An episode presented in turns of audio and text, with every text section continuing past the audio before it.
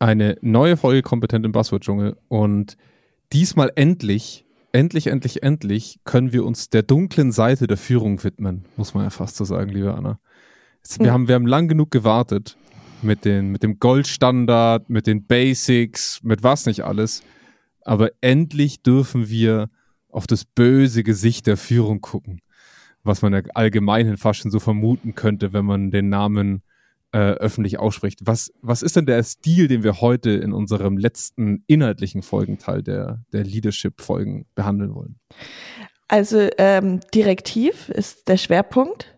Wir werden es mhm. aber abgrenzen gegen autoritär. Ähm, mhm. Und da hake ich gleich ein, weil wir werden quasi das Bild ein bisschen differenzierter zeichnen, als dass es das böse Gesicht ah, der, der Führung ist. Warum? Ist doch langweilig. Das oh. sind die oh. Bösen. Die bösen Führungskräfte sind die, die wir heute behandeln. Punkt. Okay. Dann sind es aber wahrscheinlich 80 Prozent da draußen oder mehr. Sehr gut, das wollte ich hören. Das bedient, das bedient mein Stereotyp. Vielleicht liegt auch daran, dass ich heute noch nichts gegessen habe und man nirgendwo mit Karte zahlen gerade kann und ich deswegen verhungern werde, kläglich in diesem Studio. Ähm, deswegen wahrscheinlich auch dieses sehr Schwarz-Weiß-Denken bei mir. Ähm, aber ich freue mich sehr drauf. Lass uns über böse Führungskräfte reden. Bis gleich. Bis gleich. Kompetent im Buzzword-Dschungel. Ein Zweikern-Podcast mit uns. Doktorin Anna München. Und Jonas Andelfinger. Folge uns durch das Dickicht prominenter HR-Trends. Wie Leadership, Engagement und New Work. Wenn ihr Anna sehen könntet, wie ich sie gerade sehe, dann würdet ihr ein sehr seltsames Bild von Anna haben. Denn Anna fuchtelt hier schon seit ungefähr zehn Minuten mit so einem ganz altmodischen Konstrukt in der Hand rum. Einer Zeitung. Eine Zeitung. Was ist das denn, Anna? Einer haptischen Zeitung. Ja. Was ist da los? Wie, wie kommst du dazu? Also langweilig dich? Oder woher, woher, kommt, ja. woher kommt dieses Gerät in der Manchmal Hand? während dem Podcast, wenn du zu viel redest, dann hole ich eine Zeitung raus. ähm, weil ich so Zeichen viel Zeit habe zu lesen. Ähm, ja. Nee, zum einen äh, schaut man quasi damit klüger aus, finde ich. Das stimmt. Oder? Ich habe auch direkt gedacht, fuck die ja. Zeitung. Ähm, ja. Und ich halte es in die Kamera, dass du es sehen kannst. Da ist ein. Äh, ein bisschen runter. So, so, ein bisschen runter so. noch. Ja, da ist ein. Ähm, oh, schön. Alter, alter weißer Mann, Mann drauf, ähm, der jetzt seit kurzem Aufsichtsratschef der Deutschen Bank ist. Und den Artikel, den ja. hatte ich schon vor einigen Wochen, das war vor der Wahl, äh, gefunden und habe gedacht, der passt perfekt zu unserem Thema. Äh, die Überschrift mhm. ist, es ist ein Zeitartikel und die Überschrift ist das Beta-Tier. Und dann habe ich so gedacht, hä, Beta-Tier, Aufsichtsratschef oder potenzieller Aufsichtsratschef damals noch der Deutschen Bank. Das, das kann, kann doch nicht werden. sein. Dann steht da auch noch trotzdem kein Egomane sein. Hä? Wie ja. passt denn das? Äh, Gerade zur Deutschen Bank, genau. ne, um mal die Stereotypkiste fertig genau, zu machen. Gerade ja? okay. in, in, in, äh, in, in Finanzsektor rein.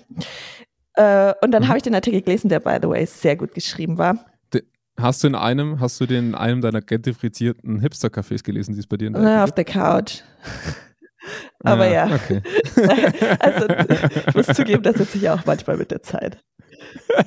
Äh, ich kleiner Hipster hier. Ähm, Geil. Genau. Guckt mich an. Und da, also das Interessante daran ist, ich habe das gelesen und habe gedacht, yay, da bricht jemand mit den ähm, traditionellen Modellen einer eines Alpha-Tiers mhm. in, der, in der Finanzwelt und du kannst nur da oben hinkommen, wenn du ein Egomane bist, wenn du deine eigenen Interessen voran, wenn du bist. alle einfach mit der Walze überrennst sozusagen.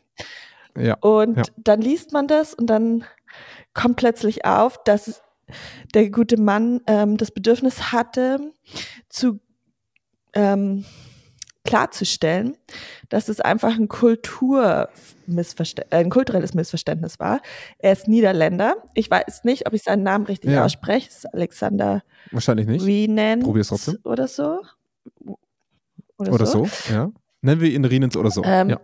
Und er ähm, hat dann gesagt, also er ist Niederländer und da bedeutet ähm, Beta-Tier, also er hat sich selber mal als Beta-Tier bezeichnet. Ähm, Alpha-Tiere sind die, die einfach super eloquent sind und Beta-Tiere mhm. sind die, die extrem gut mit Zahlen umgehen. und also mathematisch okay. sehr begabt sind.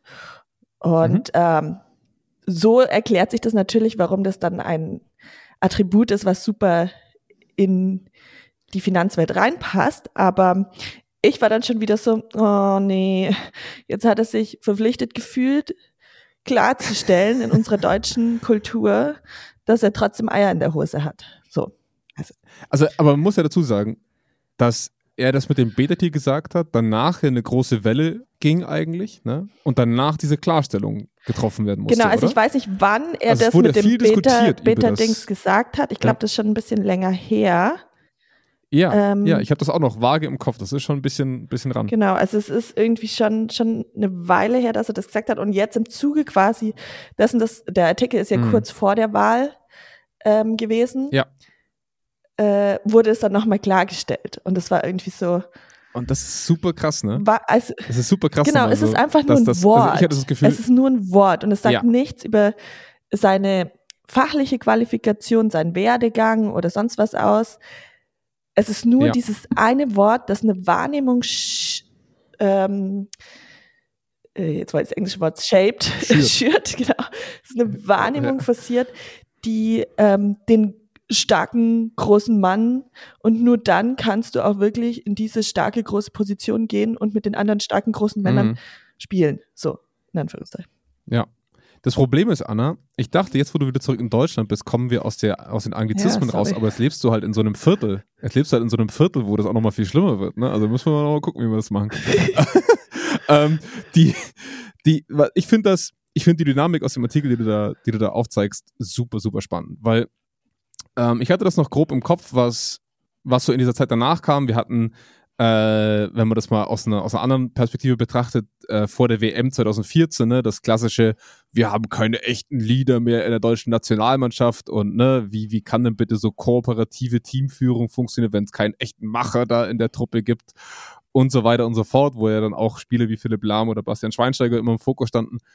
Und das ist ja das eigentlich Faszinierende an der, an der heutigen Folge und auch an dem Thema, was wir dabei haben oder was du vorbereitet hast dass wir jetzt ja zwei Führungsstile behandelt haben, die gerade beim transformationalen Führenden so ähm, das Lieblingstier der Beratung, der PE, der OE ist, ne? Also so das, was man gerne hochhängt, was man, die Sau, die man durch, die, die, die man schon seit langer Zeit durchs Dorf treibt. Dann hatten wir ähm, mit der transaktionalen Führung etwas, was wir beide sehr gerne als die grundlegenden Basics verwendet haben, wo wir gesagt haben, das ist einfach Kernelement guter Führung, unabhängig davon, was du draufsetzt. Funktioniert mit allem gut, kann man für alles gut anwenden. Und jetzt kommen wir in ein Feld, das in meinen Augen gefühlt, ähm, das ist, was wir täglich sehen, was man aber nicht sagen darf. Ja. ne? Also, was zumindest keiner jemals als Idealbild in den Mund nehmen würde, aber dennoch auf Management-Ebene, wenn HR quasi nicht dabei sein darf, sondern da, wo die echten Männer sprechen, das ist, was geil ankommt, oder? Wie, wie nimmst du das Thema wahr? Ja, auf jeden Fall. Also es ähm, ist so ein bisschen direktive Führung, ist so ein bisschen verpönt, wird eben, wie du ja auch schon in der Einführung gesagt hast, so als die schlechte oder böse Seite, äh, dunkle Seite der Führung betrachtet ja. im Vergleich zu der schillernden transformationalen Führung. Aber mhm. de facto, und das liest man dann auch in den Artikeln dazu, ähm, ist es so, dass es zum einen weder die Empirie sagt, dass es nur schlecht ist, noch mhm. ist es, dass die Praxis das tatsächlich außen vor lässt, sondern in der Praxis finden wir halt sehr viel direktive Führung. Absolut. Auch wenn wir es ja. vielleicht nicht in unserem Führungsideal in der Firma drin haben. Und das, das finde ich super cool. Du sagst schon, es zeigt sich sowohl in den Zahlen nicht immer, also in den äh, wirklichen Studien oder in der wirklichen Wissenschaft, dass es das Negative an der Sache ist. Und man, man muss ja auch vielleicht auch von diesem Bild wegrücken, dass die, sag ich mal, das große Management, ne, dass diese, man hat da immer so diese leichten Verschwörungsgefühle im Bauch, so dass da treffen sich dann die Bösen, äh, die die Welt steuern, so ein bisschen. Aber die Wirtschaft ist eigentlich ein Ort, wo das einfachste Mittel, das einfachste probate Mittel am Leben gehalten wird. Mhm. Ne? Und die, die machen das ja nicht zwangsweise raus, weil sie schlechte Menschen dann sind, sondern weil sie ein Tool verwenden, was ihnen in, auf einfache, niedrige Energiekosten den Outcome liefert, den sie haben möchten. Und direktive, direktive Führung scheint dahingehend zumindest zu suggerieren, an der einen oder anderen Stelle, dass es das probate Mittel ist, um dorthin zu kommen. Ja, ne? korrekt. Ähm, vielleicht nimmst du uns mal kurz ein bisschen rein in das, in das Thema. Mhm der direktiven oder autoritären Führung. Ich verwende die jetzt immer so ein bisschen in einem Atemzug. Du wirst ja dann näher auch nochmal drauf reingehen, was, ähm, was, was damit verbunden ist. Ähm, zum einen, woher kommt denn dieser Begriff der direktiven und der Autorit autoritären Führung? Ähm, und vielleicht auch so ein bisschen mit welcher Generation verbinden wir das Ganze? Mhm. Also, woher kommt die direktive Führung? Ist vor allem ähm, aus den äh, Forschungen oder nicht den Forschungen, den Modellen, den Führungsmodellen zu ähm, Theory X Leadership von McGregor. Mhm. Und dabei ging es darum, ähm, das war 19, in 1960, 1960er Jahren, da ging es mhm. darum, dass es die Annahme ist, dieses, also es gibt diese Typus ähm, Mitarbeiter X, der mhm. per se faul ist der per se ja. nichts tut von sich aus ja. und deswegen ja. angeleitet werden muss. Und mhm. in, eine, äh, eine, ähnliche, Entschuldigung, in eine ähnliche Kerbe ähm, schlagen die Ohio und Michigan Studien. Und zwar mhm. nicht grundsätzlich, sondern das hatten wir in der ähm, Geschichtsfolge, dass man ja dann so ein bisschen weggegangen ist von der Frage nach Persönlichkeiten hin zu Verhaltensweisen. Und mhm. die sagen, es gibt, also Ohio zum Beispiel hat ähm, das Vierfelder-Schema aufgemacht und hat gesagt, es sind zwei unabhängige Dimensionen, strukturgebend und mhm. ähm, beziehungsbezogen, also ähm, mitarbeiterbezogen.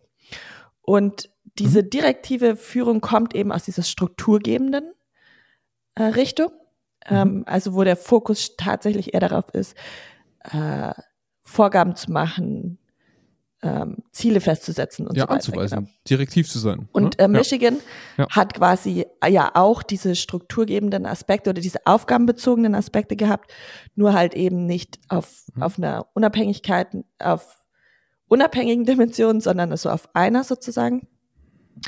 Und dann ja. würde das quasi, da zieht sich so ein bisschen dieser Strom der direktiven Führung auch raus, aus dieser aufgabenbezogenen Aspekte und nicht so sehr auf der Beziehungsaspekte. Mhm.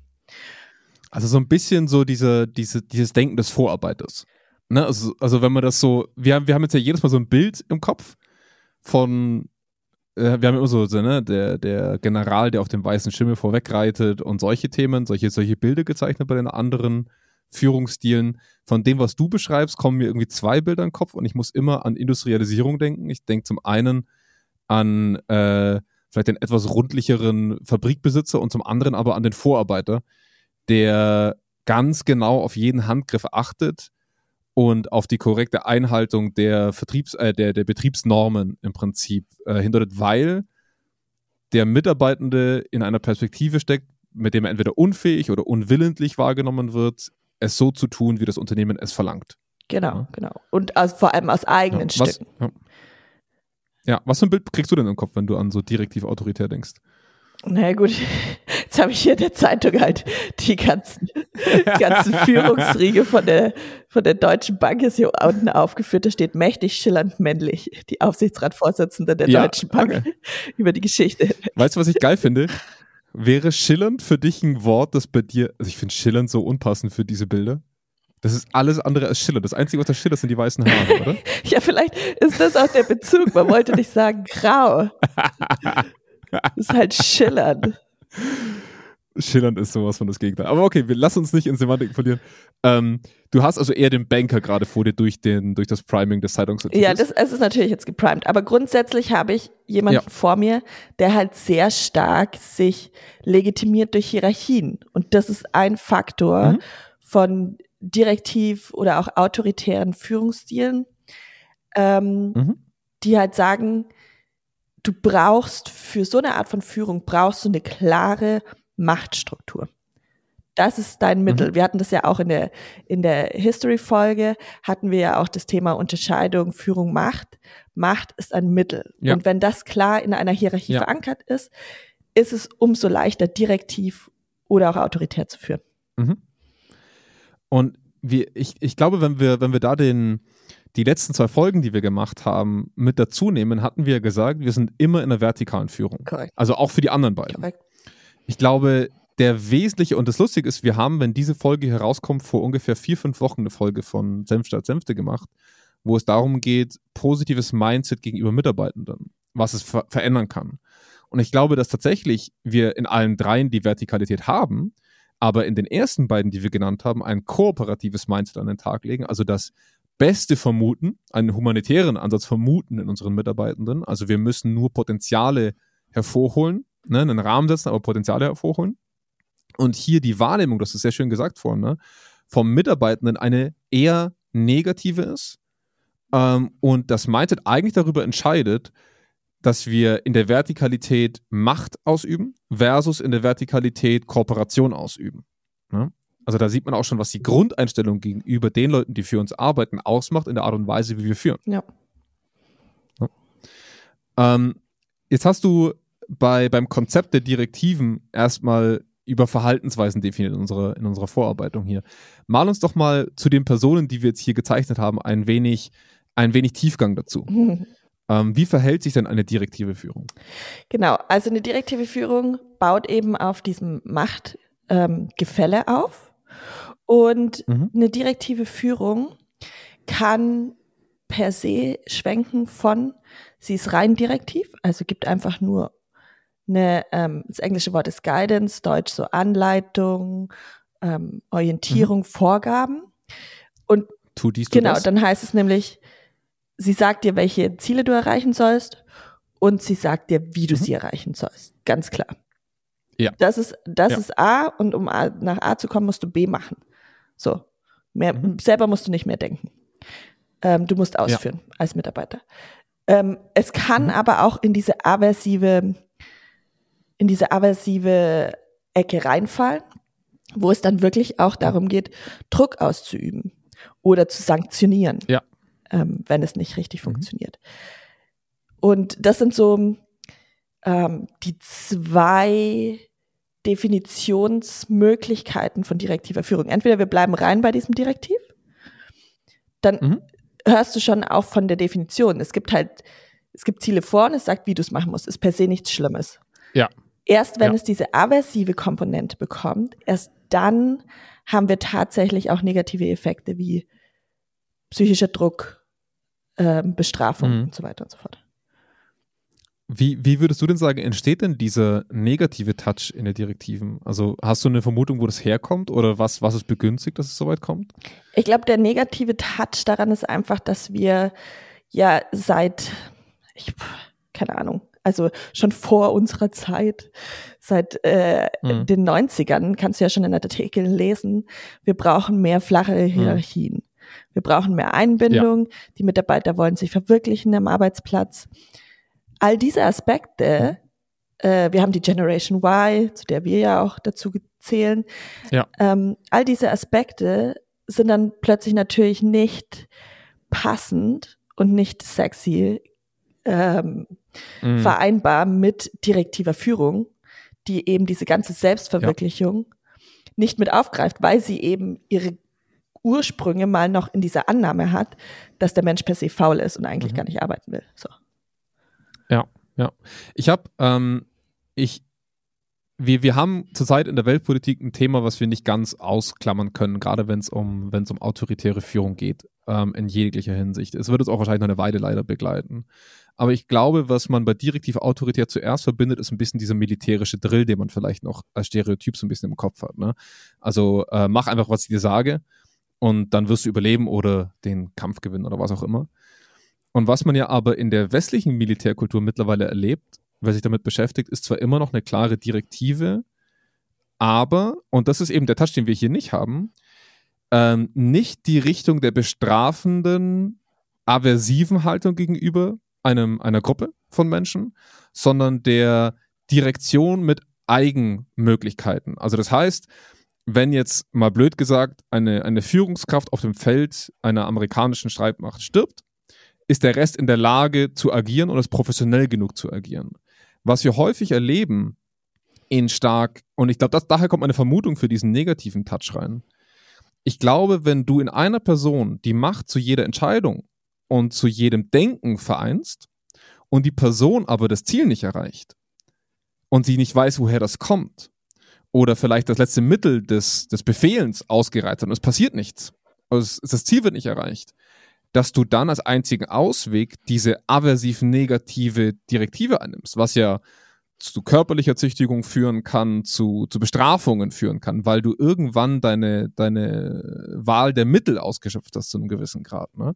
Weil du irgendwo eine Macht ausübst, also versuchst eine Macht auszuüben, aber halt machtlos bist, wenn das Ergebnis nicht erreicht wird. Ne?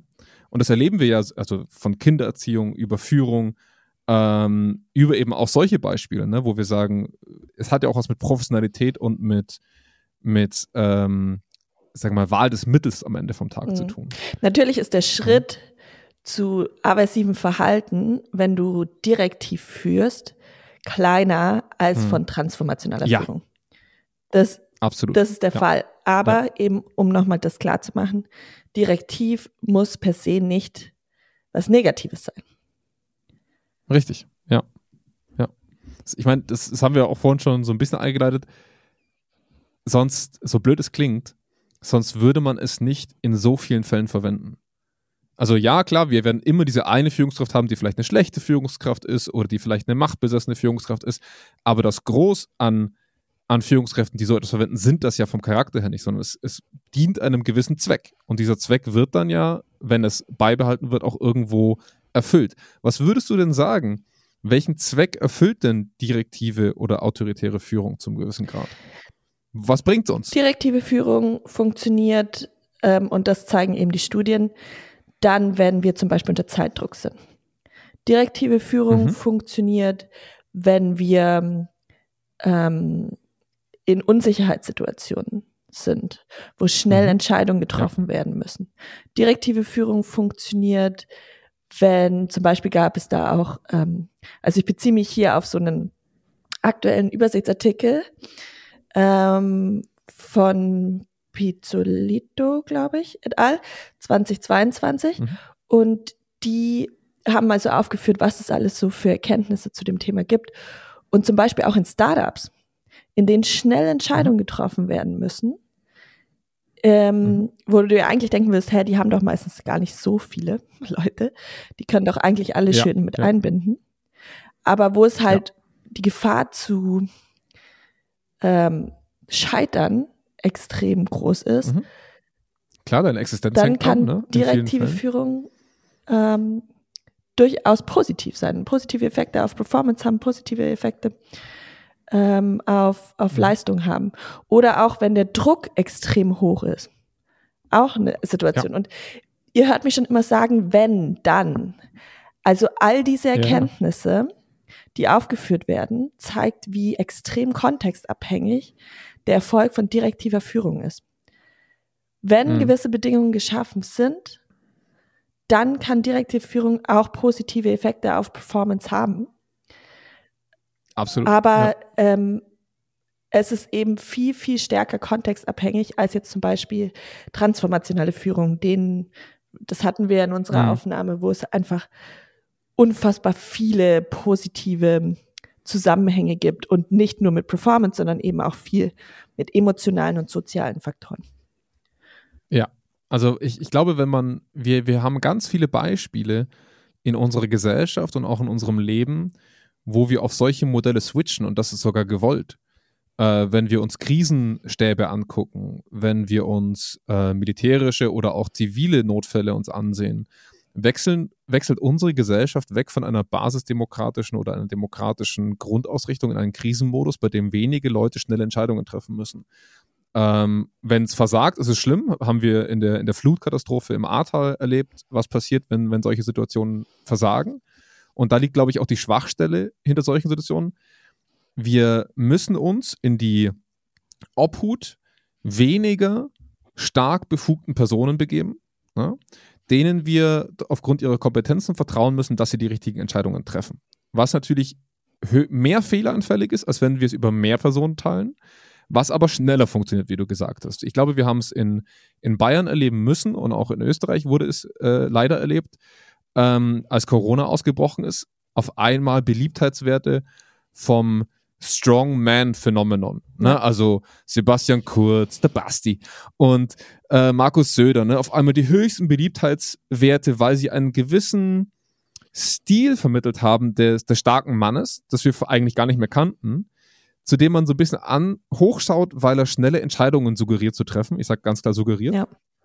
Ähm, und uns so ein Gefühl der, ah, lass den einfach mal machen, der macht das schon richtig geben. Das brauchen wir wir, wir sind manchmal geschockt, also die Schockstarre in, in Chaos-Situationen, wo wir hoffen, dass jemand die Antwort hat. Und, und deswegen ist es in unserer Gesellschaft durchaus verankert durch Gesetze, durch Notstandsgesetze und so, also wohl, das gibt es bei uns nicht mehr, aber durch Notstände, ähm, bestimmte autoritären Strukturen kurzzeitig, und das ist doppelt unterstrichen, Möglichkeiten zu geben. Ja. Und ich glaube, da ist der Kasus Knacktus für dich ja auch drin, dass du sagst, das ist kurz bis maximal mittelfristig. Ja. Ne? Also der Langzeitcharakter ist ja das größte ja. Problem hinter sowas, oder? Genau, also die Kurzfristigkeit ja. ist ein Erfolgsfaktor für direktive Führung. Ähm, zum Beispiel wird dann auch angeführt, dass es Studien gibt, die zeigen, am Anfang, zum, wenn sich ein Team bildet und wenn es sich schnell bilden soll, dann braucht man eine starke Person, die quasi das vereinigt und die Unsicherheit mhm. dann rausnimmt. Und auch interessanterweise ganz viel in so ähm, dann, wenn es darum geht, dass jemand viel Wissen hat, viel mhm. ähm, fachliches Wissen, dann kommt direktive Führung auch sehr gut an. Und das finde ich interessant, weil mhm. das ist ja eigentlich das, wonach immer oft ähm, befördert wurde in Organisationen. Ja. Zum Teil ja leider ja. auch noch wird, ähm, dass man sagt, jemand macht seinen Job scheiß gut. Ähm, mhm. Der muss, der muss, führen. der muss weiter aufsteigen und weiter aufsteigen bedeutet Führungsverantwortung ja. zu bekommen. Ähm, bis sich natürlich dann in den letzten, ich weiß nicht, 20 Jahren oder wie lang natürlich auch diese Fachkarrieren entwickelt haben, aber die können sich auch nicht, kann ich sich auch nicht jedes, äh, nee, jede Firma wenigsten. leisten, weil du ja. musst dafür ja neue Positionen schaffen. Ähm, ja. Aber so grundsätzlich ist, du bist scheiß gut in deinem Job, also kannst du auch super gut führen. Und das ist dann natürlich schwieriger, wenn du über ähm, Führungsformen wie transformational sprichst, wo es ja viel um, was wir gelernt haben, um Selbstreflexion, Arbeitung an dir, Arbeiten an dir selber, emotionale Beeinflussung deiner Mitarbeiter geht. Im Vergleich zu, ja. ich sag dir einfach, was du zu tun und zu lassen hast und du vertraust mir, weil du mir auch viel Wissen zuschreibst. Richtig, ja. Und ja. das fand ich super, also super interessant, super spannend. Ja. Ich glaube, was ja auch, ich sag's mal so, wenn du, ähm, der Zeitraum ist deswegen auch so entscheidend, wenn wir äh, einen Münzwurf als Beispiel nehmen und den Münzwurf die Entscheidung in einem Unternehmen oder auch in der Führung ist. Wenn du die Münze, Münze nur fünfmal wirfst, ist die Wahrscheinlichkeit ja erstmal gegeben, dass du erstens nur fünf Entscheidungen triffst, das ist logisch, ne?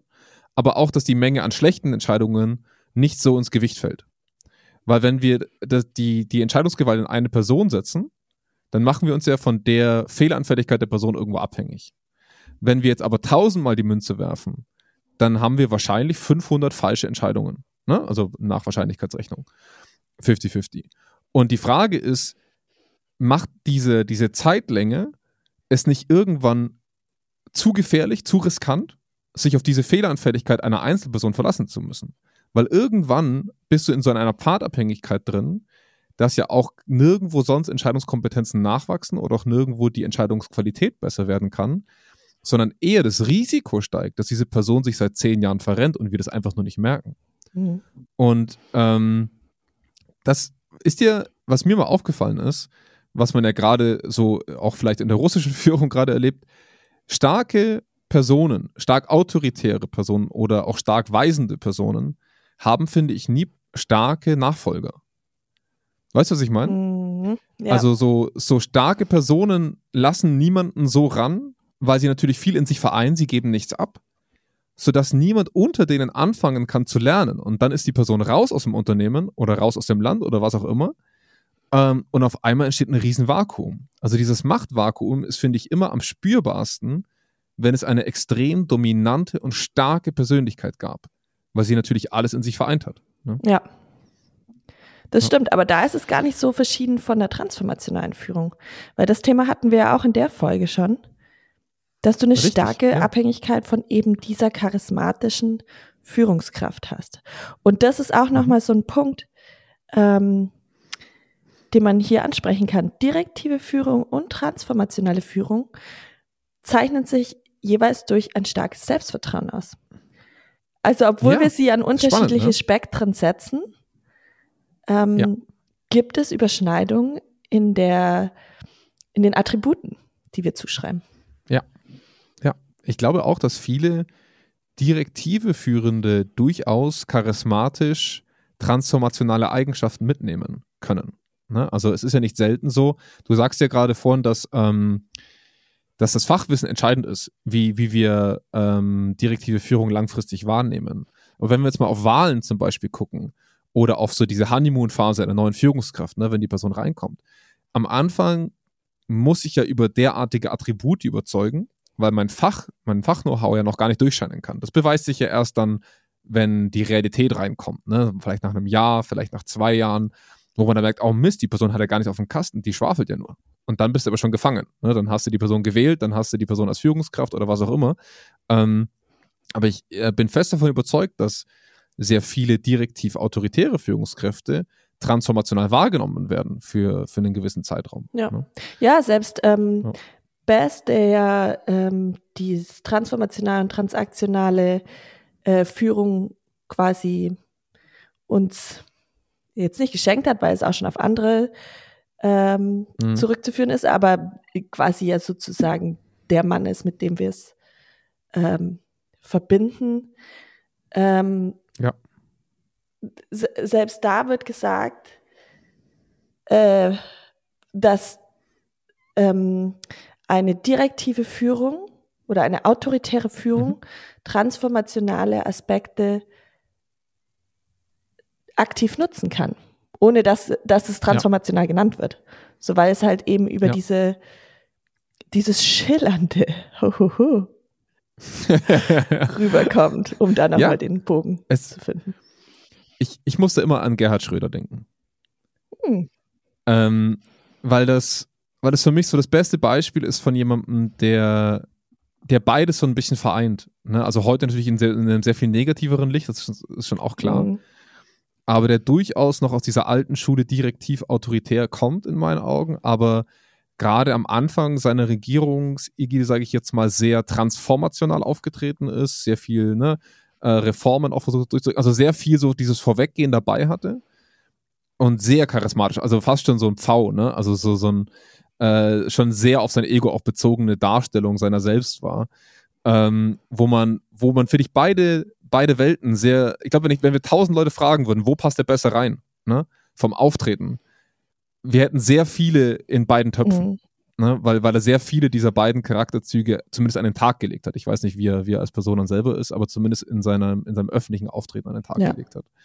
Ähm, was mir noch aufgefallen war, von allem, was du äh, berichtet hast und auch was du äh, in die Vorbereitung reingeschrieben hast, ich glaube tatsächlich, dass wir trotz der hohen Fehleranfälligkeit, trotz der Kurzlebigkeit der richtigen Entscheidungen heute noch in diesem Modell sind und auch wären, auch in, der, in dem, was wir bewerten, wenn wir nicht den unglaublichen Technologiestack und die unglaubliche Diversifizierung von Know-how hätten heutzutage. Ich glaube, es ist aufgrund der, dessen, was du heute alles wissen müsstest, um noch so zu funktionieren wie früher, müsstest du nur noch Supergenies auf den einzelnen Führungspositionen haben. Also ne, äh, kommt künstliche Intelligenz rein, kommt Maschinenwissen rein. Ähm, ich glaube, dass es einfach nicht mehr möglich ist, so zu führen, weil eine Person gar nicht das gesamte Fachwissen haben kann, was früher durchaus noch vermehrt möglich war. Ne, also wie funktioniert Maschine X? Führe nach Maschinen X aus. Mhm. Ja. ja.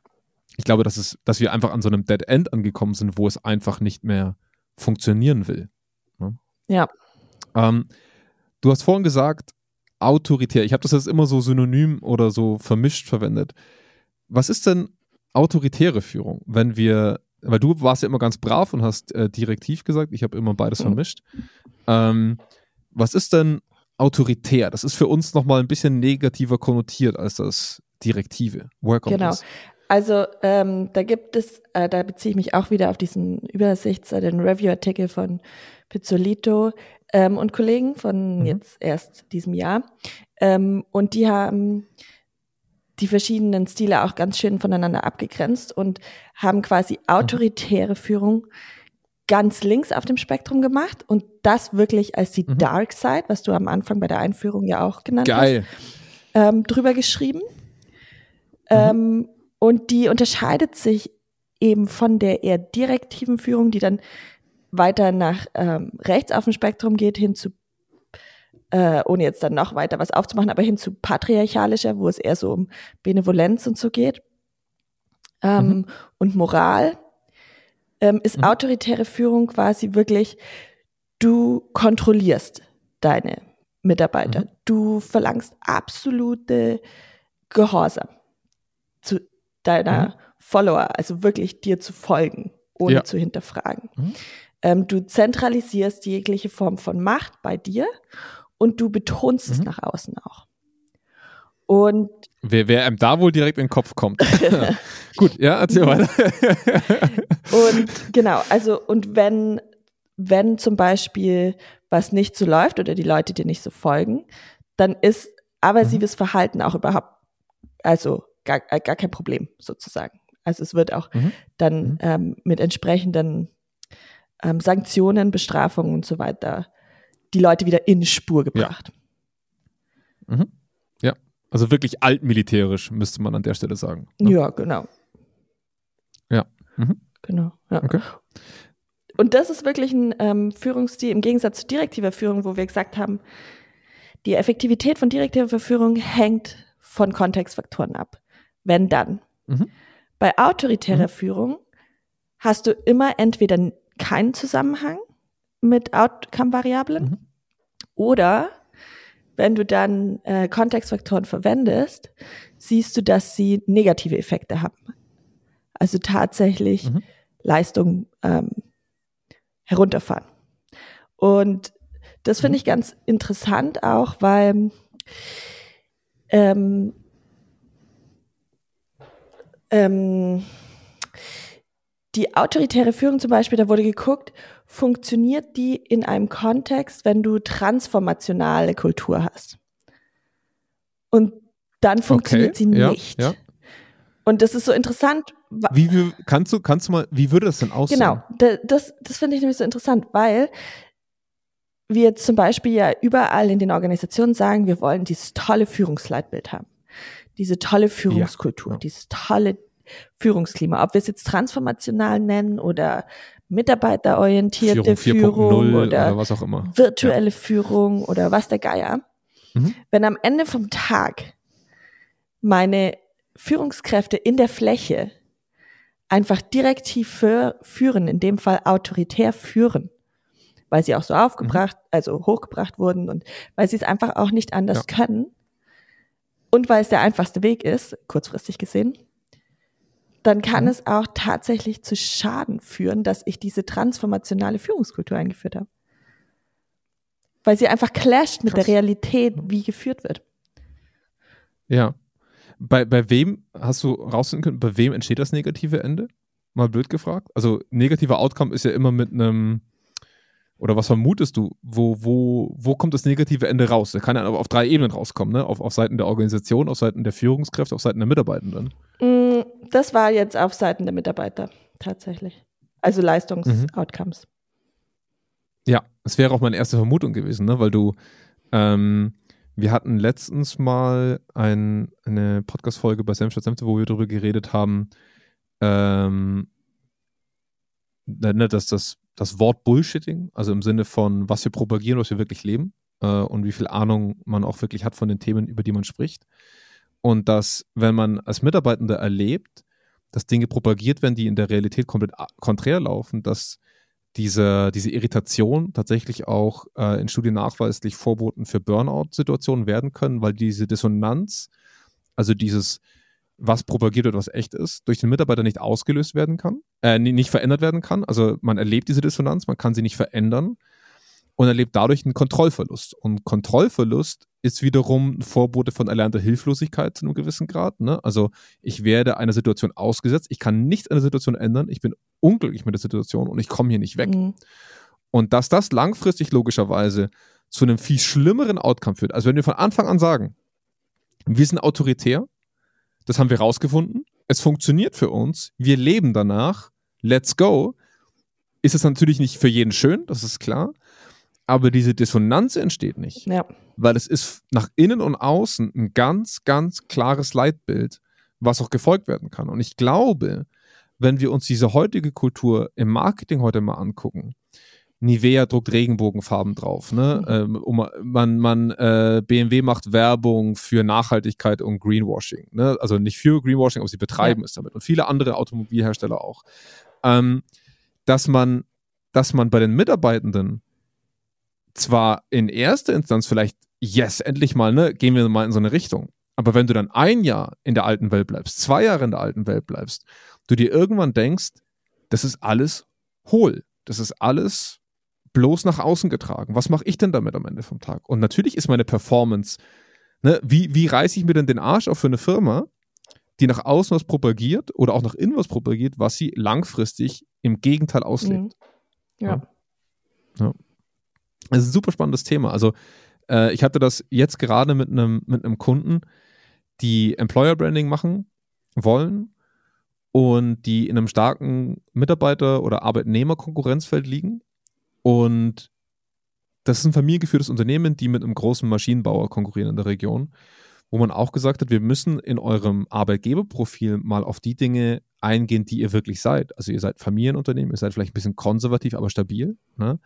es gibt vielleicht nicht die größten Karrieresprünge, aber, ne, also dass man, dass man authentisch mit der Art und Weise umgeht, wie geführt wird und wie auch gelebt wird in so einer Situation, weil wir dann die Leute binden können, die sich auf diesen Deal einlassen, ne? also auf die Pros und Cons von so einer Situation, was, was super spannend mhm. ist.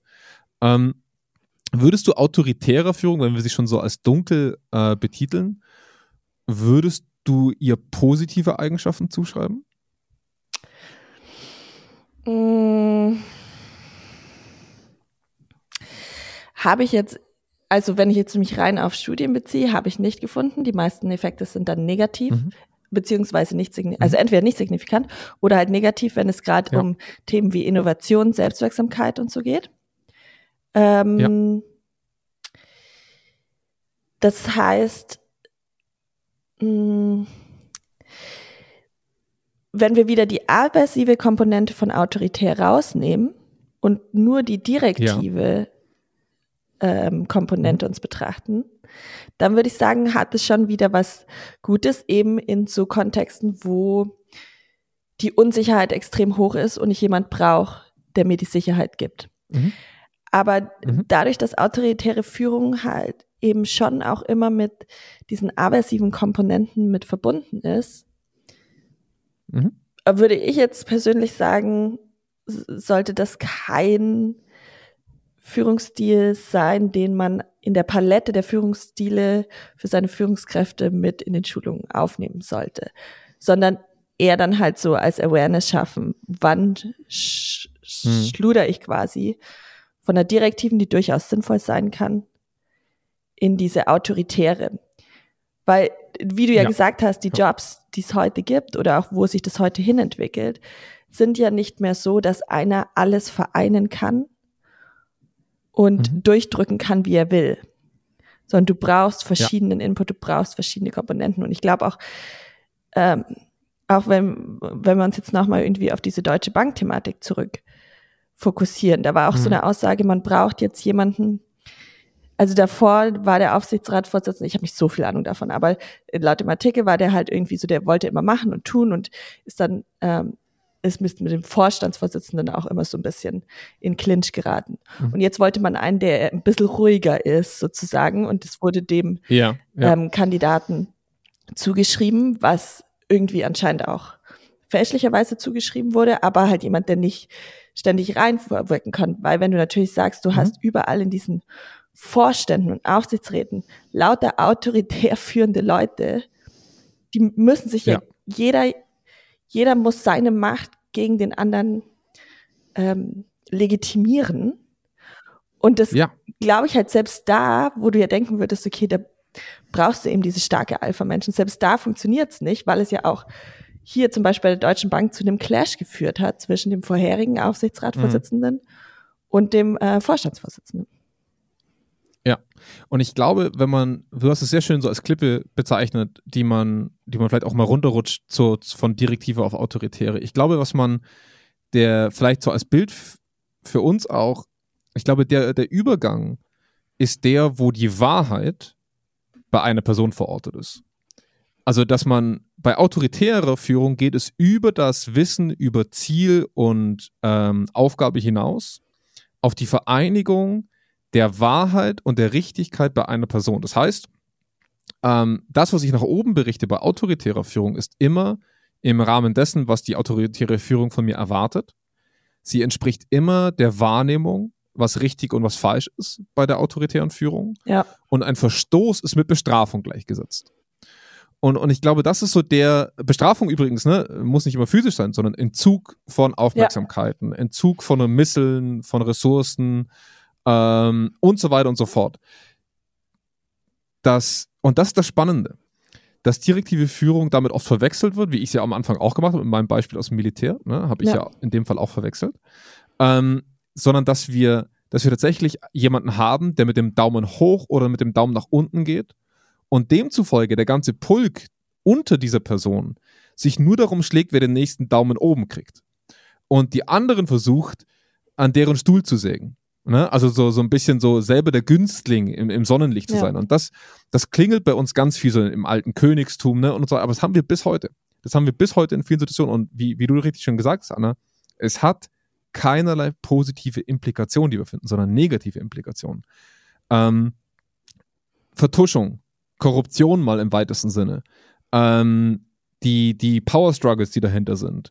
Ja, also alles in allem ist autoritäre Führung nicht nur in kein Seminar aufzunehmen, sage ich mal, als positives Leitbild, sondern ein, ein riesen für jede, für jede Organisation. Wenn wir direktive Führung, ich glaube, lange haben, durch wenige Personen haben, die sich nicht durchtauschen, sie nicht ad hoc ist, sondern persistent ist und wenn wir uns in eine Abhängigkeit zu direktiver Führung begeben, laufen wir Gefahr, autoritäre Führung nicht nur theoretisch zu haben, sondern sie zu befördern auf einem ganz großen Maß. Ne? Mhm. Und ja, ich, glaubst du, ja, ja. Also ich würde auch sagen, der entscheidende Unterschied für mich ist auch, direktiv kann für mich auch stattfinden von mehreren Personen. Ähm, mhm. Aber autoritär ist, da, also da muss klar nur zu einer Person die Macht fließen. Mhm. Ja. Und ja. das ist, glaube ich, auch so ein Unterschied, warum es dann in der Realität nicht funktionieren kann und warum es es eben die vornehmlich negativen Zusammenhänge e-, eben auch gibt. Also ich habe gerade auch nochmal ja. ähm, nachgeguckt, also diese, dieser Zusammenhang, dass ähm, autoritäre Führung negativ im TFL, also im transformationalen Kontext wirkt, hat sowohl Auswirkungen auf meine Performance per se in meiner Rolle, aber auch über meine Rolle mhm. hinaus. Also es ist wirklich ja. ähm, leistungsbezogen, aber auch emotional bezogen. Also das heißt, dass Leute ihre Emotionen unterdrücken, dass sie eher bereit mhm. sind zu kündigen. Ähm, also wir haben tatsächlich auch einen Verlust ja. von Fachkräften. Und das ist das für mich so der krasse Unterschied. Du kannst durch Direktiv, kannst du steuernd eingreifen. Und es können mehrere ja. Leute machen. Sie können nebeneinander existieren. Aber eine autoritäre ja. Führung, das sehe ich schwierig, dass das funktionieren kann und dass du die Legitimation bei deinen Mitarbeitern bekommst, wenn alle autoritär führen. Weißt du, wie ich meine? Ja. Also habe ich das irgendwie. Sehr schön gesagt. Ja. ja. Ja, ja, ja absolut, absolut. Es, autoritäre Führung duldet nichts ja. neben sich so ein bisschen, ne? Im, zu einem großen Part. Würdest du, ich habe da jetzt ein Stereotyp, das ich noch gerne in der letzten Minute mit abklären wollen würde. Mein Stereotyp ist, dass Frauen direktiv führen können, aber sehr viel weniger häufig in autoritäre Führung verfallen. Glaubst du das auch? Also. Ich glaube, dass da viel, ich glaube, dass da viel Männlichkeit in diesem Problem der autoritären Führung steckt. Also erstmal, ich habe dazu keine Studie.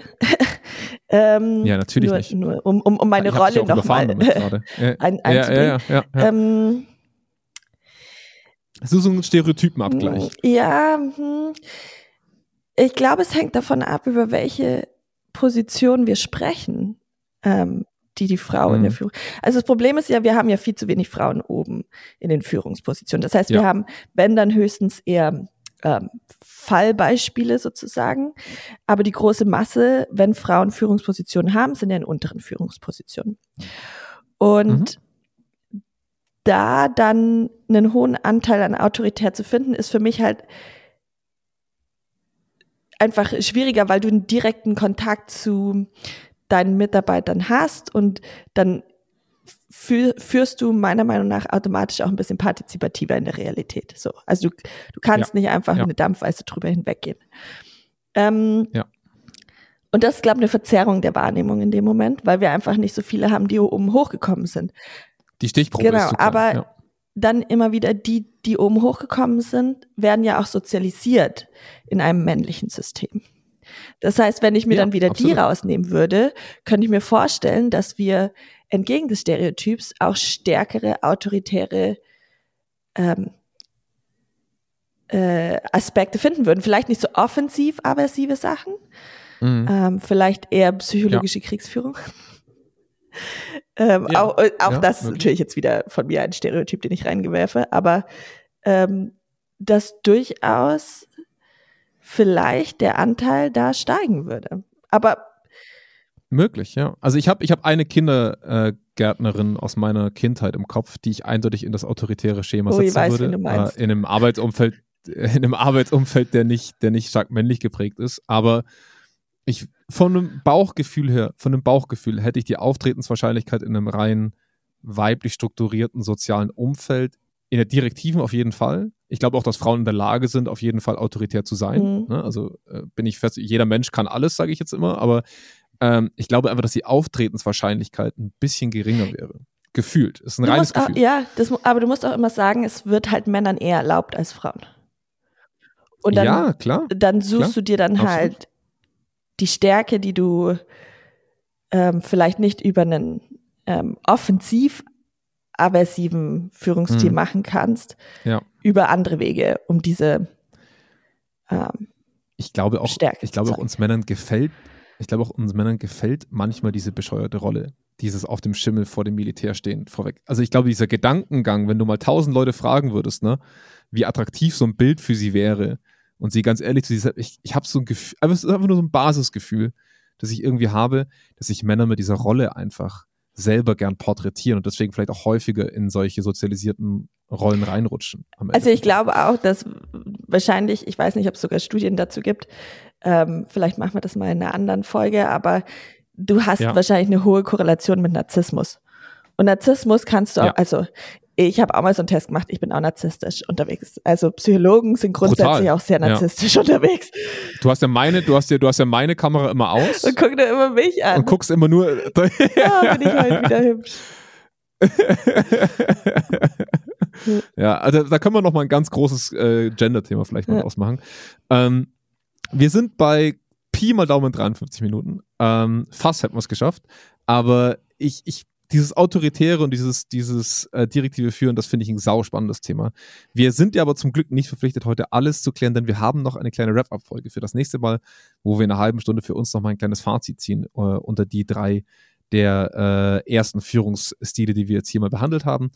Ähm, liebe Anna, vielen, vielen Dank erstmal äh, für das tolle Thema, für die tolle Vorbereitung.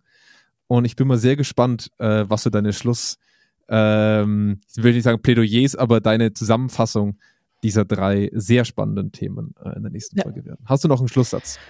Uh, tschüss. ja, knapp auf. Ja, du guckst ja eh wieder nur. Ich bin schon wieder nur am Spiegel, ganz gucken, genau. Ja. Alles gut. Dann freue ich mich sehr auf äh, für euch alle in zwei Wochen. Wir beide sehen uns in fünf Minuten für den kleinen Wrap-Up. Bis, Bis dann. dann.